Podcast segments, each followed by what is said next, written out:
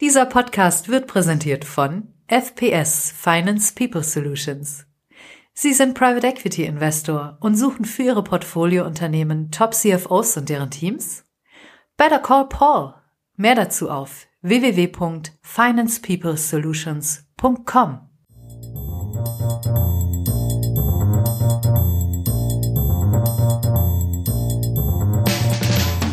What's up Corporate Finance? Der Podcast für die deutsche Corporate Finance Szene. Immer freitags zum Start ins Wochenende. Mit spannenden Gästen aus der Banking-, Berater- und Finanzinvestor-Szene.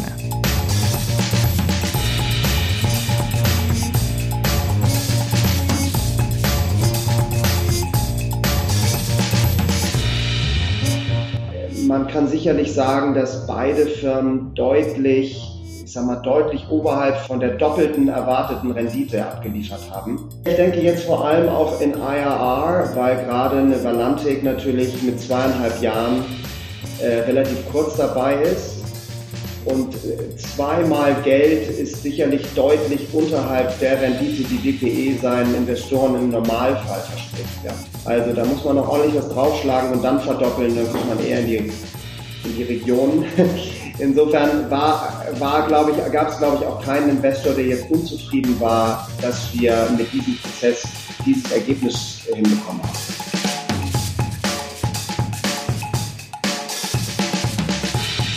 Hallo, herzlich willkommen, meine lieben Podcastianer. What's up? Mein Name ist Philipp Habdank und ich freue mich gerade in Keks, ehrlich gesagt, denn wir laufen stramm auf die 9000 Abonnenten zu, was ein ziemlich konstant krasses Wachstum ist und mich zum heutigen Thema führt. Denn um krasses Wachstum geht es da angeblich auch. Es geht um den neuen Continuation Fund der DPE. Ihr habt es vielleicht mitbekommen, der Private Equity Investor hat 708 Millionen Euro für ein Vorvehikel eingeworben, in das er seine beiden bestehenden Portfoliounternehmen Valantic und Eaneos, ehemals AWK, glaube ich, gepackt hat. Wir nennen diese Deals ja immer ein bisschen frech Incest Buyouts, weil es A irgendwie ein bisschen griffiger klingt als Continuation Fund oder GP-led Secondary und weil es B irgendwie auch stimmt, denn Private Equity verkauft ja ein Unternehmen an sich selbst. Wer sich erinnert, Folge 11 haben wir das mal mit Britta Lintos von HQ Capital ähm, ausführlich besprochen, da aus der LP-Sicht. Jetzt gucken wir uns die GP-Brille an.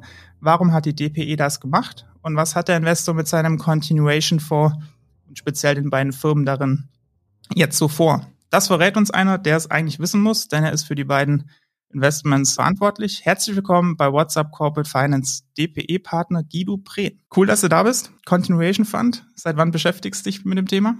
Das Thema ist ja mittlerweile nicht völlig neu. Der ein oder andere hat das auch in den letzten Jahren schon gemacht. Insofern äh, haben wir natürlich auch früh neugierig draufgeschaut. Aber die Idee an sich erfordert natürlich eine Situation, die, die dazu passt, wo das Ganze Sinn macht. Man kann das nicht einfach mal so eben machen mit jeder Firma. Ähm, also man kann vielleicht, aber es macht wenig Sinn. Insofern haben wir eine Weile auf die richtige Situation gewartet und im letzten Jahr dann uns begonnen, konkreter damit zu beschäftigen. Und ja, in diesem Jahr haben wir es umgesetzt. Ein durchaus aufwendiger Prozess. Ich persönlich habe das unterschätzt.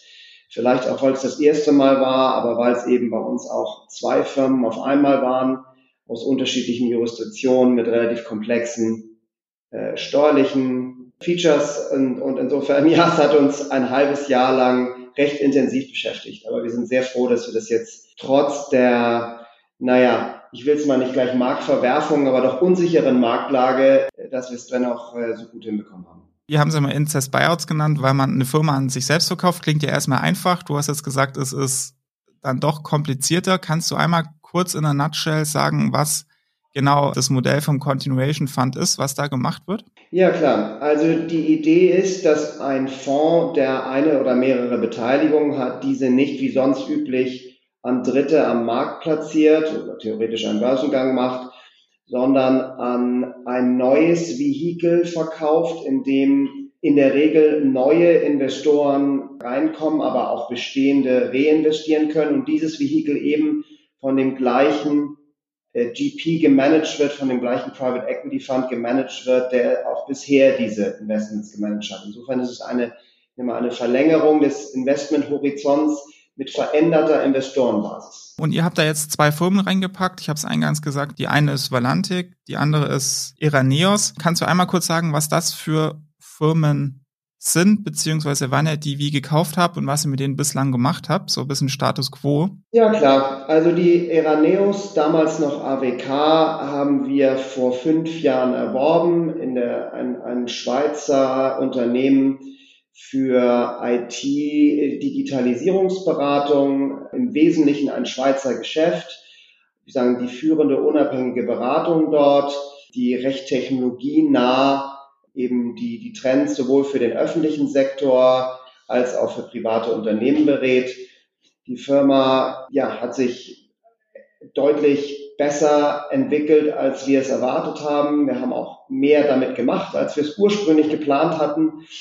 Und insofern ist es zu einem Darling geworden, sage ich mal. Ähm, und das liegt natürlich nicht nur irgendwie an den Zahlen, sondern vor allem eben auch an der Zusammenarbeit mit dem Management-Team. Wir hatten damals nur gut über 50 Prozent erworben und der CEO sehr, sehr beträchtlich eben co-investiert. Äh, das hat sich auch jetzt nicht nennenswert geändert. Das ist insofern eine wirklich eine Partnerschaft, äh, die wir hier jetzt weiterführen. Valantic haben wir etwa vor zweieinhalb Jahren erworben. Äh, eine deutsche Firma, die ebenso IT-Digitalisierungsberatung macht, allerdings ein etwas breiteres Dienstleistung und Produktportfolio hat als die AWK. Ähm, Valantic macht auch äh, große SAP-Implementierungen. Sie ist im Supply Chain oder Smart Industries, wie wir es heute nennen, Bereich positioniert und hat ein großes Geschäft im Bereich Consumer Experience und zusätzlich noch ein ja etwas danebenstehendes, aber auch zur Gruppe gehörendes Softwaregeschäft, das großen Banken Handeln von ja von Eigenkapital, Fremdkapital und Derivatinstrumenten erlaubt. Also ein bisschen breitere Produktpalette und auch das Unternehmen hat sich deutlich oberhalb unserer Erwartungen entwickelt. Die Strategie war dort stärker auf Buy and Build gelegt. Ähm, die Firma hat so eine M&A-DNA durch ihren Gründer und hat sich insofern auch akquisitiv sehr, sehr stark entwickelt. Und, und diese Reise ist nach zweieinhalb Jahren einfach noch nicht zu Ende. Ja, insofern kommen wir ja vielleicht auch gleich noch zu, äh, ist das jetzt auch in die Vehikel reingerutscht. Also ich, ich höre immer wieder, dass die Firmen, die sich für eine für, das, für so ein Continuation Fund eignen, dass die ein krasses Wachstum brauchen. So in der Pressemitteilung habt ihr dazu ja geschrieben, ich glaube, beide Firmen weit über 100 Prozent Umsatzwachstum seit eurem Einstieg. Kannst du das noch ein bisschen konkreter machen, wie viel Umsatz die Firmen jetzt machen und auch, ob das Wachstum auf der Gewinnseite, also EBITDA, ob das da auch mitgezogen hat oder ob das bislang rein Umsatzwachstum ist? Ja, klar, gerne. Also reines Umsatzwachstum ist sicherlich nicht unser Geschäftsmodell. Wir, wir, wir denken grundsätzlich immer an profitables Wachstum, sonst wäre dieser Fonds sicherlich nicht äh, geglückt in diesen Zeiten. Die, die äh, Eraneos äh, oder damalige AWK ist, ist deutlich, sag mal, mit Teens Jahr für Jahr gewachsen. Und wir haben darüber hinaus zwar langsam erst mit Buy angefangen, mit kleineren, aber sozusagen haben dann auch äh, mehr Mut gewonnen und haben die Firma in den letzten zwei Jahren aus der Schweiz äh, nach Deutschland und Holland gebracht. Und das war auch einer unserer strategischen Ziele. Die Schweiz ist ein sehr interessanter Markt, aber eben irgendwo auch ein begrenzter Markt. Und wenn man langfristig äh, auch für, für neue Käufer äh, dann auch Chancen eröffnen will, braucht man eigentlich ein bisschen größeren Markt. Insofern war das immer unser Ziel.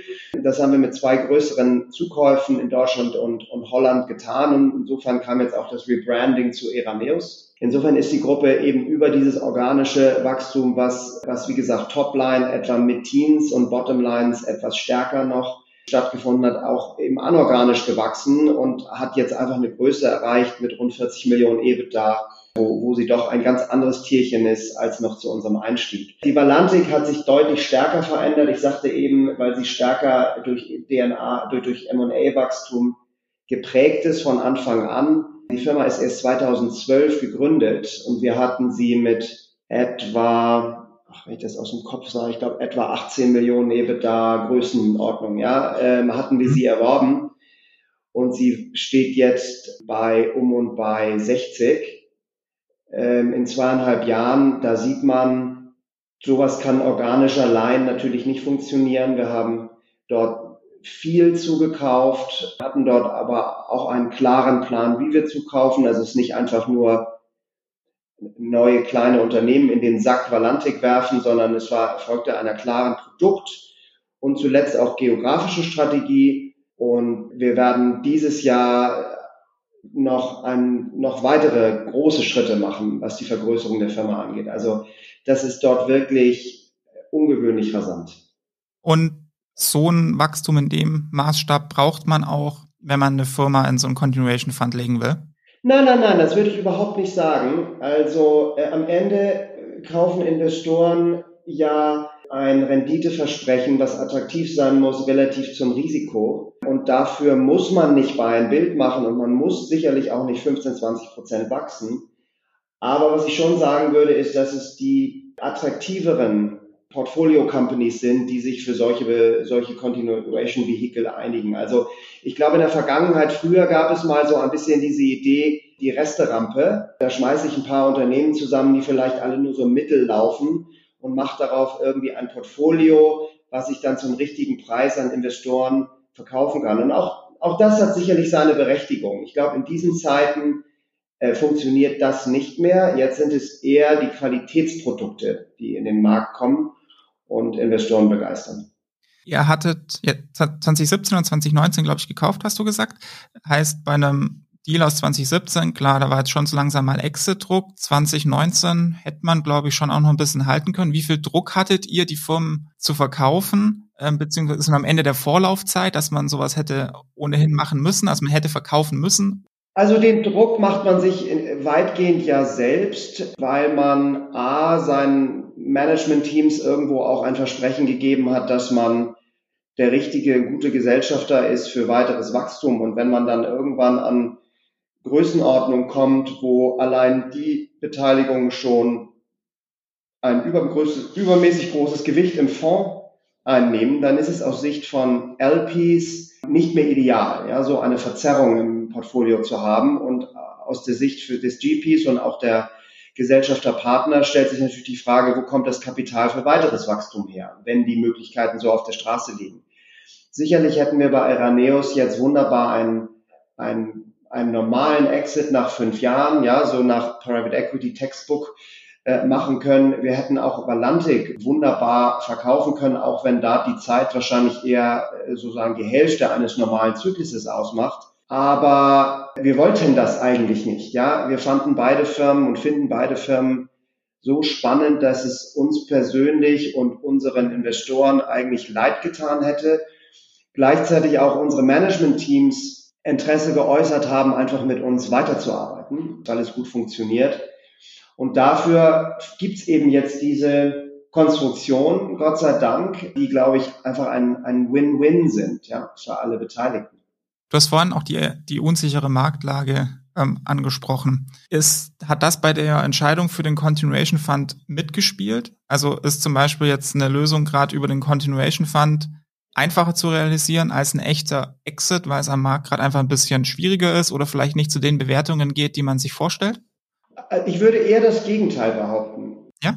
Also als wir anfingen mit dem Continuation Fund, da war, da war von der Ukraine-Krise noch nichts zu sehen. Und ja, die Inflation, die war schon da, aber es war eigentlich noch ein, starkes Marktumfeld. Also wir wären sehr selbstbewusst in Verkaufsprozesse gegangen und hatten also auch die Perspektiven dort durchaus bestätigen lassen. Der Continuation Fund war für uns etwas Neues, für uns das erste Mal gewesen. Und ich würde mal behaupten, die äh, LPs oder diese Secondary Markt ist tendenziell noch ein bisschen nervöser, äh, vielleicht auch ein weniger, ein bisschen weniger liquider noch als der, als der Primary Markt. Insofern war das in, für uns in jedem Fall eher mehr Risiko als weniger Risiko. Na, okay.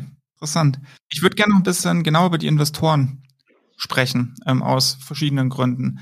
Ähm, du hast ja gesagt, das sind vor allem auch externe Investoren und ein paar, die, wie man so schön sagt, rüberrollen aus dem, aus dem alten Fonds. Kannst du vielleicht einstiegs mal sagen, wie viele aus dem alten rübergerollt haben? Ja, da müssen wir jetzt ein bisschen auf die, sozusagen mit den Begrifflichkeiten aufpassen, denn streng genommen Rollen juristisch gerollt hat niemand. Alle haben in ihren Bestandsvehikel äh, sozusagen das Cash genommen, vom Tisch genommen.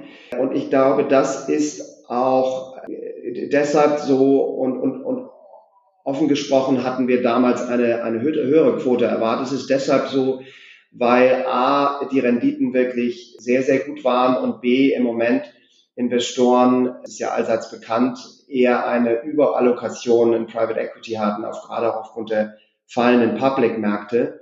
Das heißt aber nicht, dass nicht die gleichen Investoren auch diese Firmen so interessant fanden, dass sie neu investiert haben, aber dann aus anderen Vehikeln. Insofern ist es streng genommen kein Rollover, aber viele Bestandsinvestoren haben trotzdem in den Continuation Fund neu investiert. Ah, okay. Also das, finde ich jetzt technisch echt, echt spannend. Das heißt, jeder investierte Investor in dem alten Fonds wurde ausbezahlt und ein paar davon haben dann quasi Korrekt. reinvestiert oder neu investiert in den Continuation Fund. Genau so, ja. Also zunächst mal ist ja das Schöne, dass diese Produkte Investoren die freie Wahl lassen. Ja, und ich glaube, das ist auch ganz wichtig vor dem Hinblick des, vor dem Hintergrund des, des ja vermeintlichen Konflikts. Ein Investor kann sich im Grunde aussuchen, ob er Verkäu Verkäufer ist oder Käufer ist. Prinzipiell ja. Trotzdem hat man ja immer das Thema, dass der Käufer, also auf GP-Ebene, der Käufer ist gleichzeitig der Verkäufer und wahrscheinlich würde der, ähm, ist ja nur, ist ja nur logisch, dass der Private Equity Investor wenn er einen echten Exit hat, tendenziell vielleicht noch ein paar Euros mehr rausholt, als wenn er selbst der Käufer ist und da gern dann doch einen niedrigen Kaufpreis hätte, oder? Dieser theoretische Gedanke oder dieser Gedanke liegt ja auf der Hand, den will ich überhaupt nicht wegdiskutieren. Und man kann ja nur versuchen, diesen Punkt sehr sauber durch Dritte so validieren zu lassen, dass man selbst aus diesem Konflikt rauskommt. Und das tut man auf der einen Seite durch Fairness Opinions von Investmentbanken, und auf der anderen Seite tut man das dadurch, dass man sich von den Investoren Committee, Komitees, jeder Fonds hat ja ein äh, Investoren-Committee, was gewisse Entscheidungen absegnen muss, eben hier auf beiden Seiten sich freigeben lässt, ja, so dass man am Ende nicht selbst einfach etwas entscheidet. Und in diesem Fall war das bei uns genau klar so und wir wurden da wirklich, glaube ich, nach den höchsten Maßstäben äh, eines Konfliktes enthoben oder, oder freigesprochen von, von so einer Entscheidung. Eine Nachfrage noch, also ja, Fairness Opinion, klar, gibt dann im Idealfall den aktuell fairen Wert des Unternehmens.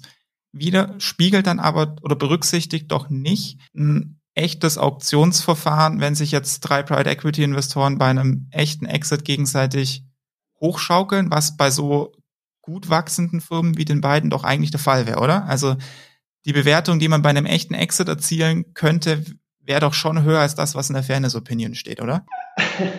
Wenn ich das jetzt mit Ja beantworten würde, dann hätte ich jetzt einen großen Fehler gemacht. Nein. Wie gesagt, ich kann ja den Gedanken durchaus nachvollziehen, aber es gibt ja, es gibt natürlich Bieterprozesse, wo eine Dynamik entsteht, die zu einem Ergebnis führt, was keiner erwartet hätte. Nach oben wie aber auch nach unten. Ja, das ist nun mal so.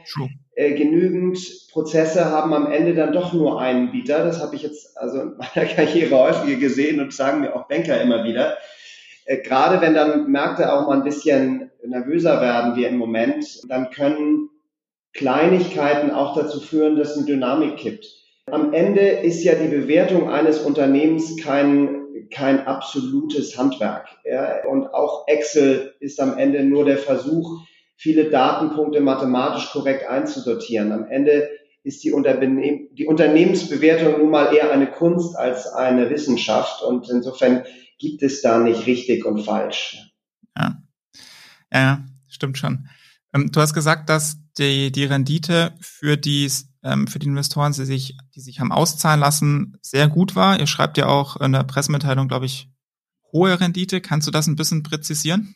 Ja, also ich bitte um Verständnis, dass ich jetzt keine exakten Zahlen äh, geben kann, aber man kann sicherlich sagen, dass beide Firmen deutlich, äh, ich sag mal, deutlich oberhalb von, von, von der doppelten erwarteten Rendite abgeliefert haben. Heißt übersetzt mehr als zweimal Geld? Naja, ich denke jetzt vor allem auch in IRR, weil gerade eine Valantik natürlich mit zweieinhalb Jahren äh, relativ kurz dabei ist. Mhm. Und äh, zweimal Geld ist sicherlich deutlich unterhalb der Rendite, die DPE seinen Investoren im Normalfall verspricht, ja. Also da muss man noch ordentlich was draufschlagen und dann verdoppeln, dann kommt man eher in die in die Region. Insofern war, war glaube ich, gab es, glaube ich, auch keinen Investor, der jetzt unzufrieden war, dass wir mit diesem Prozess dieses Ergebnis hinbekommen haben. Also eher viermal Geld. Wie gesagt, man muss bei, wenn man Money Multiples nimmt, muss man sehr darauf achten, ob, wie viele Jahre man ein Investment hält. Insofern wäre es sehr unfair, bei etwa doppelter Haltedauer die beiden Firmen zu vergleichen. True. Nun gut, äh, scheint schon ganz lukrativ gewesen zu sein, auf jeden Fall. Ich würde aber noch gerne die, die neuen Investoren genau angucken, weil da habe ich mir geguckt, ein paar sind ja auch namentlich genannt und da steht dann ja hier Alp Invest, habe ich so recherchiert, die sind gerade bei diesen GP-led Secondaries sehr aktiv, haben da glaube ich ein eigenes Vorvehikel dafür, verstehe ich. Dann haben wir da aber auch noch Harbor West Partners und ähm, Pantheon Ventures als Co-Lead-Investoren, was irgendwie erstmal mehr nach Venture Capital klingt. Ähm, bin ich da komplett falsch gewickelt oder ist das nicht die typische Private Equity LP Struktur, die da jetzt äh, investiert in die Continuation Funds? Ja, das muss ich vielleicht ein bisschen äh, aufklären. Das ist so nicht ganz korrekt. Also wir typischerweise versucht man so ein Vehikel äh, einzusammeln mit einem Lead Investor. Mhm. Ähm, und da gibt es eine Reihe von typischerweise größeren institutionellen Häusern, die solche Vehikel in der Vergangenheit gemacht haben. Ähm, wir hatten in diesem Fall einen Prozess, wo wir das Glück hatten, mehrere interessierte potenzielle Lead-Investoren zu haben, die wie in einem Auktionsprozess sozusagen jeder ihr Angebot abgegeben haben und wo wir dann zunächst einen ausgewählt haben. Und das Schöne war in diesem Fall, dass dann zwei weitere gesagt haben, wir finden das so spannend, wir würden eigentlich gerne Co-Lead sein. Ja, und so hatten wir dann nicht einen, sondern drei Lead-Investoren. Und das waren Alp Invest, Haberwest und Pantheon.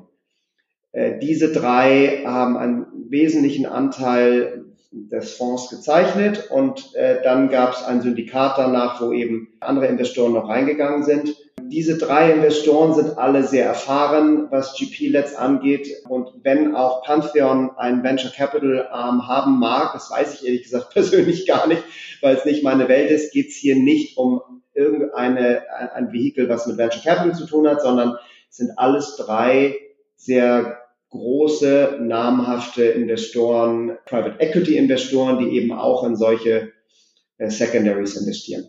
Allein die EBITDA-Zahlen sind ja weit weg von Venture, ähm, ja. die du vorher genannt hast. Mir ging es nur darum, und auch, ähm, und auch die Tickets, klar. Ähm, aber ein bisschen Unterschied, ob es einen großen Unterschied gibt zwischen den klassischen Private Equity LPs, die in die Fonds investieren, versus die LPs, die sich ähm, diese Continuation Funds angucken. Naja, ich würde sagen, ähm, man braucht, ich sagte das ja vorhin, das ist nicht unkomplex. Man, man braucht eigene äh, Teams, die sowohl gewöhnt sind, sich mit der Due Diligence einzelner Firmen zu beschäftigen und nicht nur von Fonds. Und auf der anderen Seite die, ich sag mal, die technisch, steuerlich, rechtlichen Dimensionen so verstehen, dass man so einen Fonds auch in einem ja, zügigen Prozess umsetzen kann. Also Investoren, die so etwas jetzt noch nicht beherrschen und es das erste Mal machen, wären für uns einfach schwieriger gewesen vom Prozess. Und insofern gibt es da eine natürliche Vorauswahl. Also es macht eigentlich auch keiner, der, der so etwas nicht kennt. Und typischerweise hat, ist es auch korreliert mit den, mit den Größen der, der LPs, ähm, sind eben schon die, die größeren Investoren, die, die solche Teams haben. Stichwort Finanzierung? Da habt ihr eine Pressemitteilung geschrieben, dass Permira Credit das Ganze mit Fremdkapital flankiert. Die waren ja, glaube ich, auch zumindest bei einem, vielleicht sogar bei beiden LBOs mit dabei, richtig? Ja, Achtung. Also der Continuation Fund ist ein reiner Eigenkapitalinvestor, wie auch jeder andere übliche Private Equity GP. Fremdkapital gibt es auf Ebenen der beiden Firmen, Valantic und Eraneus, vorher wie auch nachher. Und Permira hatte bislang Valantic finanziert und hat auch nun Valantic finanziert. Logischerweise, wenn man die Firmen ja im Zuge dieses Continuation Funds refinanziert, schaut man sich auch die Fremdkapitalseite an und so gab es eine neue, größere Finanzierung mit Permira. Das Gleiche hat es auf der Eraneus-Ebene gegeben, auch dort mit den bestehenden Schweizer Banken. Auf Fondsebene gibt es keine Fremdfinanzierung. Wie viel Finanzierung, also Fremdkapital hängt dann jetzt ähm, an den beiden Companies all in dran? Wird man ja wahrscheinlich für die Wachstumsstrategie auch brauchen, nehme ich mal an, oder? Ja, die, ich habe ehrlich gesagt die Zahlen gar nicht genau im Kopf, aber ich kann ungefähr sagen, dass wir bei Valantic eine, einen Finanzierungsrahmen von zwischen fünf und fünfeinhalb Mal haben, also als Leverage Ratio. Die Eraneus war immer und ist auch jetzt deutlich konservativer finanziert, A, weil es kein Debt Fund ist, sondern eine klassische Bankenfinanzierung und B, ja, wird wir dort natürlich dann auch ein bisschen andere Covenant-Strukturen haben und aber auch das Management immer gerne etwas weniger Fremdkapital drauf haben wollen. Insofern ist sicherlich die Iraneus FK-seitig jetzt nicht optimiert, sondern, sondern einigermaßen komfortabel finanziert. Beide, äh, insbesondere Permira, haben sich committed, das Wachstum, das weitere M&A-Wachstum äh, mitzufinanzieren im Intro hat es gesagt, der Fonds ist dann jetzt 708 ähm, Millionen Euro groß. Wie viel davon entfällt auf den Kaufpreis und wie viel hat man für Wachst weiteres Wachstum noch zur Verfügung? Reserve davon sind ungefähr 30 Prozent. Und den Rest hat man für die Bewertung ja. der beiden Firmen dann. Oh, okay. Ähm, mit Blick nach vorne, also man hat ja Fremdkapital noch ein bisschen aufgestockt, man hat zusätzliches Equity, jetzt hat man die beiden Firmen im Continuation Fund. Was genau habt ihr jetzt ähm, in den nächsten Jahren X mit den beiden Firmen vor? Am Ende ist es gar nicht so völlig anders zu dem, was wir bisher getan haben. Beide Firmen werden weiter internationalisieren äh, und stärker internationalisieren. Die Eraneus äh, in Europa und Valantic sogar darüber hinaus. Dieser Weg ist ja auch schon begonnen, also nicht ganz neu. Ansonsten werden sicherlich die Eraneus die, die Märkte Deutschland und Niederlanden, wo wir jetzt hier reingegangen sind, deutlich stärker ausbauen. Und die Valantic wird auf der, sagen wir, auf der Produktseite die Lücken, die wenigen Lücken, die es noch gibt, stärker schließen. Insofern ja, es ist eigentlich eine logische Fortführung von der, von der bisherigen Strategie. Nichts völlig Neues. Die beiden Firmen sind aber komplett standalone. Ja, gute Frage. Sie sind komplett standalone und es gibt auch im Moment keine Überlegung, sie zusammenzuführen. Ist das in der Zukunft denkbar? Vielleicht, aber da haben wir uns noch nicht wirklich mit befasst. Kommt ein bisschen darauf an, wie man mal vielleicht in die Zukunft auch über, über, über Exit nachdenkt. Wenn man jetzt sagt, man möchte an die Börse gehen, dann hätte es vielleicht einen Charme, die Firmen zusammenzubringen. Aber das ist zu früh, um darüber zu sprechen. Ja, es ist natürlich spekulativ, aber gerade mit Blick auf Exit bei dem Continuation Fund, da es ja nicht nur ein Asset ist, sondern mehrere, die man zusammengepackt hat, heißt theoretisch möglich, beide zusammen an die Börse oder beide zusammen verkaufen oder beide getrennt voneinander verkaufen. Ja, alles ist möglich. In der Pressemitteilung stand, glaube ich, auch, dass der Valantic-CEO, also zumindest war es explizit erwähnt, dass er 100% reinvestiert hat. Also das Management reinvestiert ist bei Private Equity ja immer so, klar. Ähm, da war es so ganz besonders hervorgehoben, ist das Management-Commitment bei solchen Deals noch wichtiger als bei einem normalen LBO? Das würde ich nicht sagen. In diesem Fall ist es vielleicht deshalb besonders hervorgehoben, weil die Größenordnung doch recht beeindruckend war. Und zwar nicht nur die beiden CEOs, sondern auch darum, das Management-Team in beiden Firmen wollte eher mehr als weniger. Es gab also durch, durchaus äh, kleinere Verteilungsdebatten. Und das war in dieser Deutlichkeit und wie gesagt auch in dieser absoluten Höhe doch ungewöhnlich. Ungewöhnlich groß, ja. Ich habe jetzt noch eine strukturelle Frage. Da würde mich interessieren, wie er das strukturiert hat. Ähm, geht auch ein bisschen in die Richtung Interessenskonflikt. Stichwort Carry. Wie habt ihr das bei der Transaktion gelöst? Frage ich deshalb, weil in der LP-Folge, die ich mit der Britta Lindhorst hatte, da hatte sie schon gesagt, da muss man schon das sehr genau so strukturieren, dass der PI einen Anreiz hat, auch den, also rein Carry-Anreiz hat, dass auch der ähm, Continuation Fund super gut funktioniert und er nicht zu stark schon jetzt quasi am Anfang mit dem Carry abcasht. Wie ist es bei euch strukturiert? Wann kriegt ihr wie Carry und oder wann habt was habt ihr schon an Carry bekommen und wann kriegt ihr wie viel?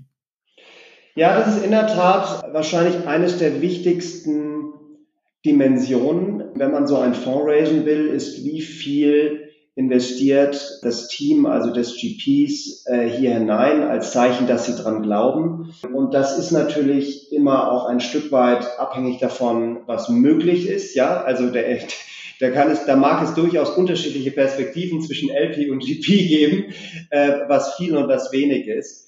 In der Tat, wenn der Verkauf von dem einen ins andere Vehikel Carry auslöst, dann ist es heutzutage fast üblich, dass dieser Carry nahezu, wenn aber eigentlich voll gerollt wird. Ja, das erwarten eigentlich die Investoren.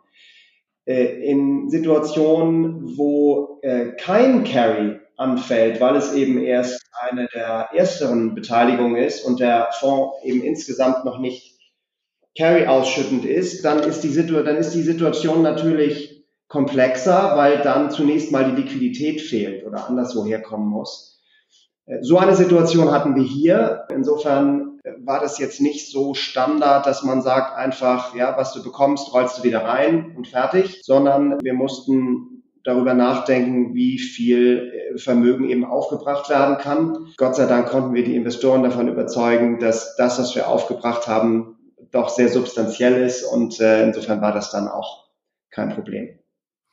Unterm Strich würde ich es aber vermuten, dass für euch als GPs bei einem Continuation Fund mehr Carry unterm Strich dann bei euch auf dem Konto landet, als wenn ihr direkt den Exit gemacht hättet? Kann man, würdest du die These unterschreiben?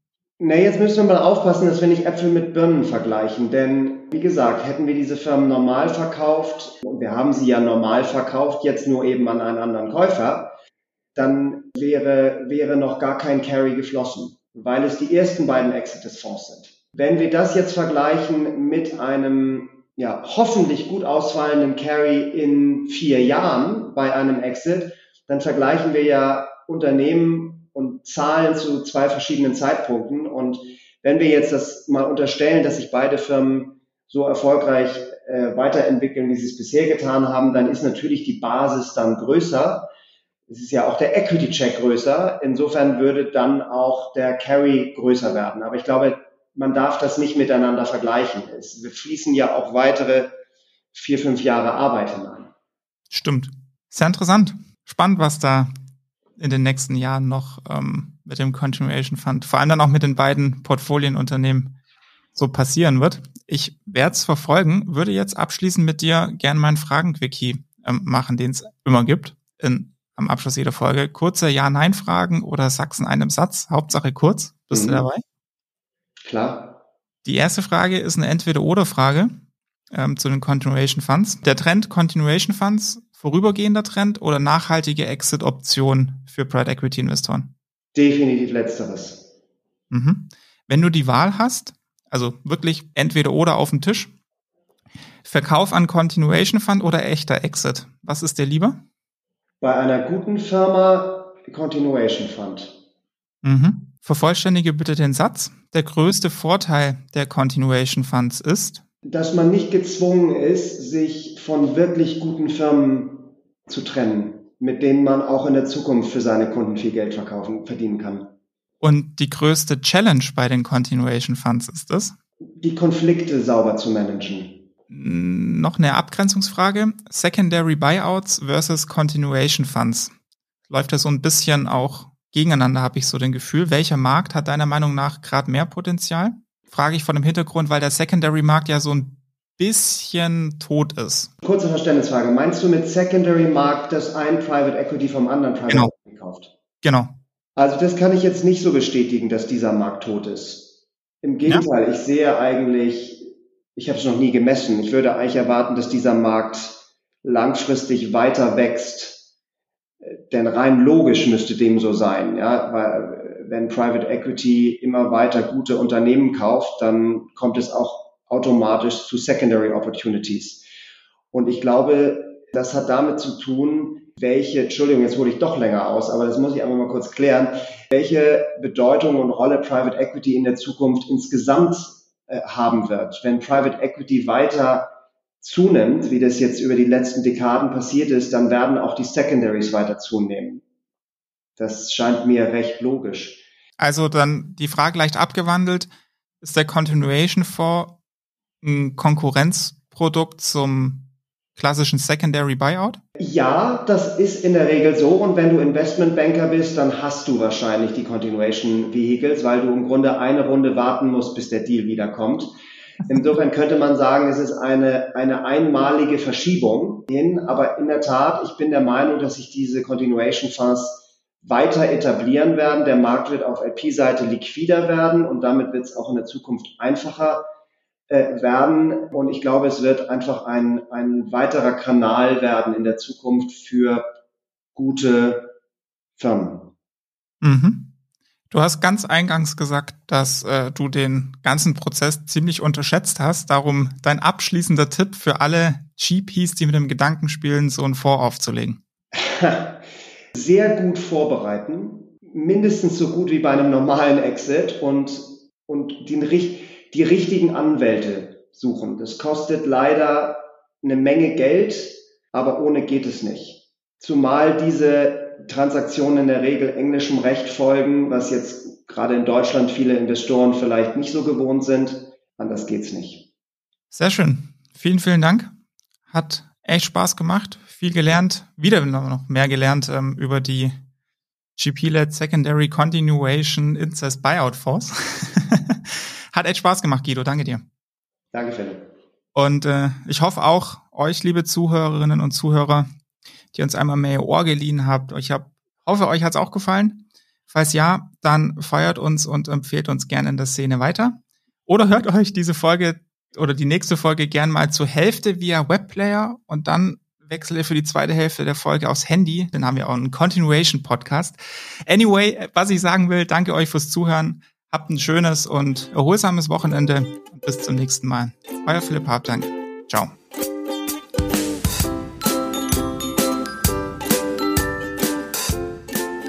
Vielen Dank an FPS Finance People Solutions für das Sponsoring der heutigen Folge.